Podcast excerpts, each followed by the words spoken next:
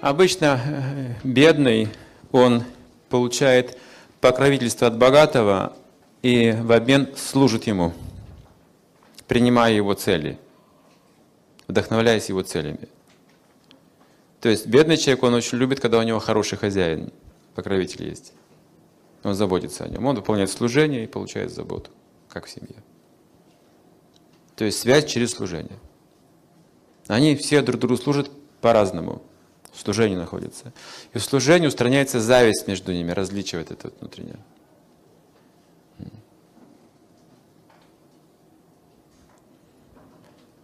Коммунистическое общество оно пыталось вообще богатых людей устранить из общества, как класс.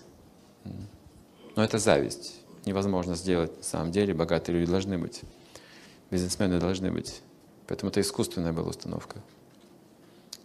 И так пострадали несколько классов людей, сильно очень. Истреблялись просто эти люди. Ошибочное было решение. На самом деле служение решает все проблемы в обществе людей. Это написано да, в Ведах. Если э, человек служит богатому, то есть в служении находится, он работает у него, то богатый человек защищает и заботится о нем, как о собственных детях. Вот так написано буквально. О собственных детях. Почему человек бедный? Он тратил разум. Главная причина. На это есть причины, почему утратил разум, потому что в прошлом он... Ну, это целая схема, если еще срисовать опять, как это становится человек бедный, э, бедный в результате. Ну, утрачивает разум, потому что утрачивает различие между грехом и добродетелью. Человек не может правильно, то есть много греха, стыд теряет. То есть там целая цепная реакция идет.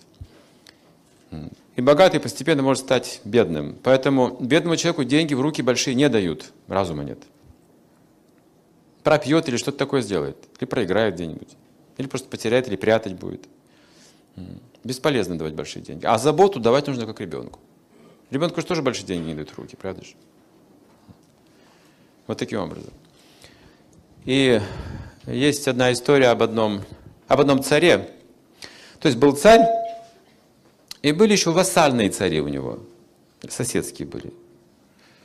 Княжество, так сказать, тоже там цари были местные. И между э, двумя царями была дружба. Были друзьями.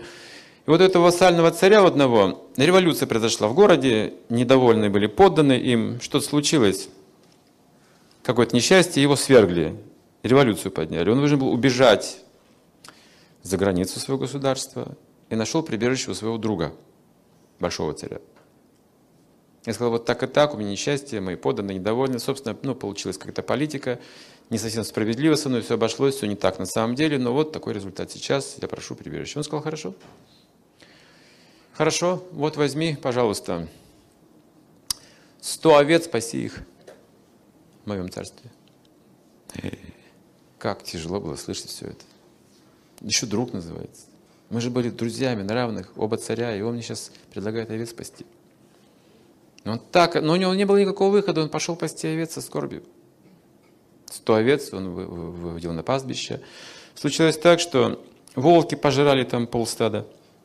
Но же никогда не пас овец. Но несчастный вернулся к царю и сказал, слушай, я вот тут потерял полстада, и волки пожрали. Ну, позволь мне пасти хотя бы 50 овец тогда. Не выгоняй меня. Ну, хорошо, паси 50 овец. Он стал пасти 50 овец. Эпидемия какая-то началась, не все сдохли там полностью. Заболели. Он вообще расстроенный пришел и сказал, ну дай мне хоть, хоть пять овец, я буду пасти, но не выгоняй только меня, мне некуда идти. Царь сказал, ну хорошо, бери пять овец. Взял пять овец и стал наблюдать за ними, изучать, заботиться.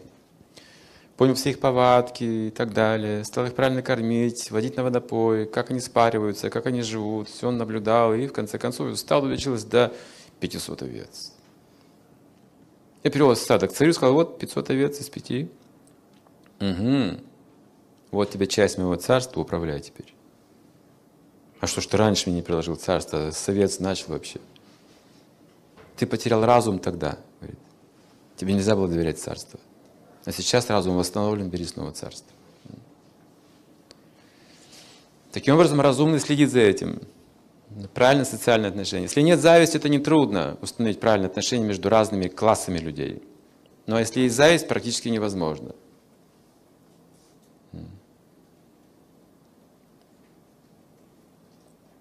Пожалуйста, больше вопросов. Угу. Можно я пока микрофон несу, спрошу?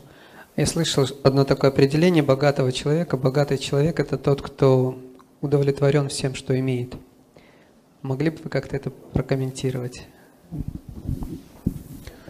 Богатый человек – это тот, кто счастливый человек. Если вы счастливый, вы уже богатый. Все. Удовлетворение – это написано, что каждый человек должен быть удовлетворен тем, что имеет. Это путь к процветанию материальному и духовному. Можете считать, что вы уже богатый человек, если удовлетворен тем, что имеете. Я поясню несколько это. Это психологически можно пояснить. Например, мы находимся в какой-то ситуации, которая нас не удовлетворяет. Не удовлетворяет меня эта ситуация. Что это означает, что мне эта ситуация, вот эта вот среда меня не удовлетворяет? Это означает, что я не вижу возможности что-то сделать в, этом, в этой среде. Не вижу, отказываюсь это делать. Не удовлетворяет меня эта среда, в принципе. Но как только вы принимаете эти обстоятельства, вы сразу следующий шаг видите, какая есть возможность для развития. И начинаете развивать эту ситуацию, любую. В любой ситуации вы можете начать развиваться, если принимаете ее, удовлетворяетесь этой ситуацией. То есть, если я ее не принимаю, я не вижу никаких возможностей. Все что говорят. Нет возможности.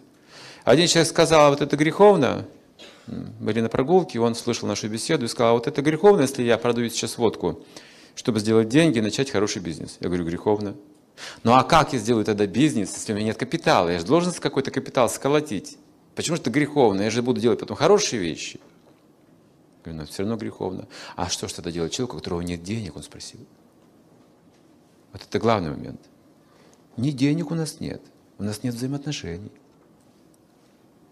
Вот в чем наша проблема. Не в деньгах, а в взаимоотношениях. Деньги есть, их полны-полно в мире напечатали. Но вот почему-то в моем кармане их нет. Кто-то же мне должен их дать. Это взаимоотношения. За это отвечают. Как деньги будут циркулировать, богатство в этом обществе.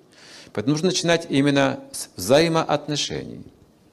Примите ту ситуацию, в которой находитесь, и тогда вы увидите множество возможностей развития.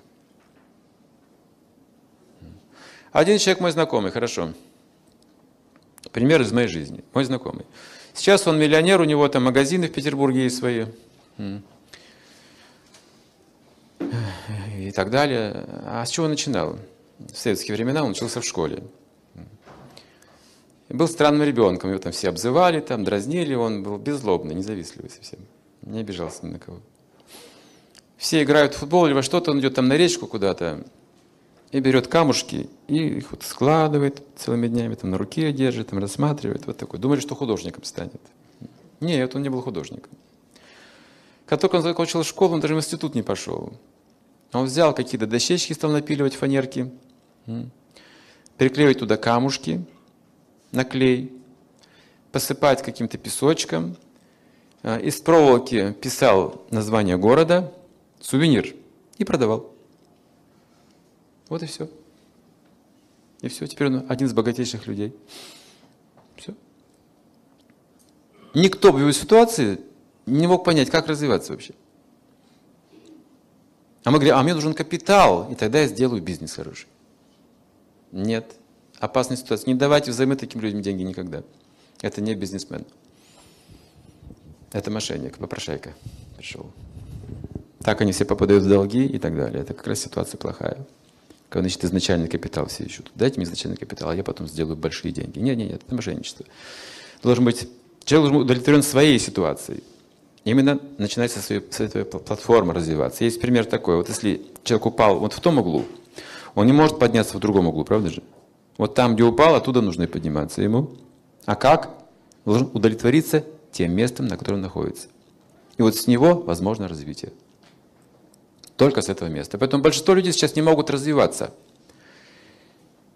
Они совершают неправильные усилия в развитии. Они либо кому-то подражают и так далее, но сами себя не знают. И потом, не нужно всем становиться богатым. Выбросьте все это из головы. Это все не так приходит.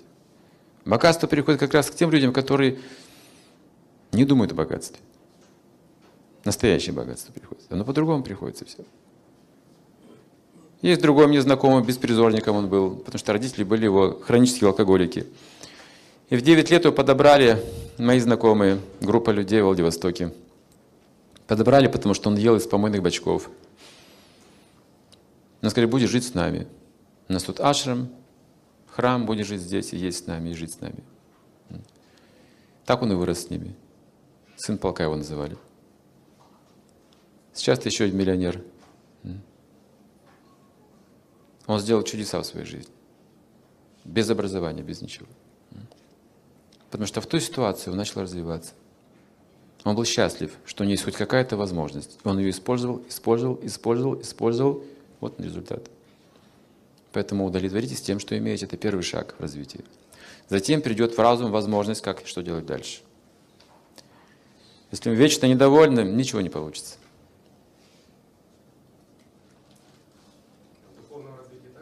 Точно так же, духовное развитие. Идентично.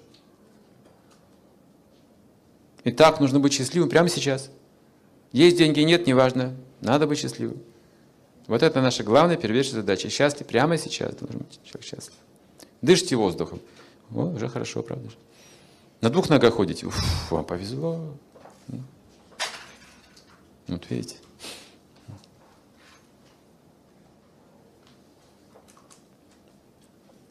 Есть история, в Индии я ее слушал, об одном человеке, который поклонялся Господу Шиве. Ну, Господу Шиве поклоняются, чтобы разбогатеть именно люди. И э, самое большое божество в Индии, божество Господа Шивы в городе Пхуванешвар. Он так и называется. Пхуванешвар – это поклонение Господу Шиве. Пхуванешвар – это одно из его имен. Это один из самых богатых городов Индии. А в Индии люди богаче, чем в Америке некоторые. Самые богатые люди как раз оттуда. И он поклонялся Господу Шиве, обходя храм каждый день по часовой стрелке. Это форма поклонения. Там три раза обходит храм по часовой стрелке. Так поклоняются ногами. Парикрама называется. И вот он э, делал это уже в течение 20 с лишним лет. И вот однажды он задумался, вот уже 20 с лишним лет я поклоняюсь. И что? Какая мне польза, какая выгода? Что в моей жизни улучшилось вообще? А в это время а, Шива и Парвати сидят там на небесах. И Парвати говорит, слушай, я тебя не понимаю, дорогой супруг. Вот человек 20 с лишним лет уже поклоняется тебе. Ты ему ничего не даешь. Ты же милостивый, ты же Ашутоша, ты же легко же удовлетворяешься поклонением. Почему ты не можешь наградить этого человека? Он говорит, а он не воспользуется, он неудачливый человек. Этот. Ему, если дать деньги, все равно, что их выкинуть. Да нет, ни за что не поверю, говорит Парвати. И Шива говорит, ну смотри. И в это время человек идет вокруг храма и думает, значит, об этом. Вот, ну как вот за это время, что вот у меня улучшилось? Ну вот денег так и нет. Материального счастья, процветания нет. Он стал обсуждать, и ничего нет, оказывается, все плохо. Потом подумал, ну нехорошо же это плохо думаю о Господе Шиве. Вот, например, например, я здоров до сих пор. Вот хорошо. Я хожу на двух ногах, замечательно.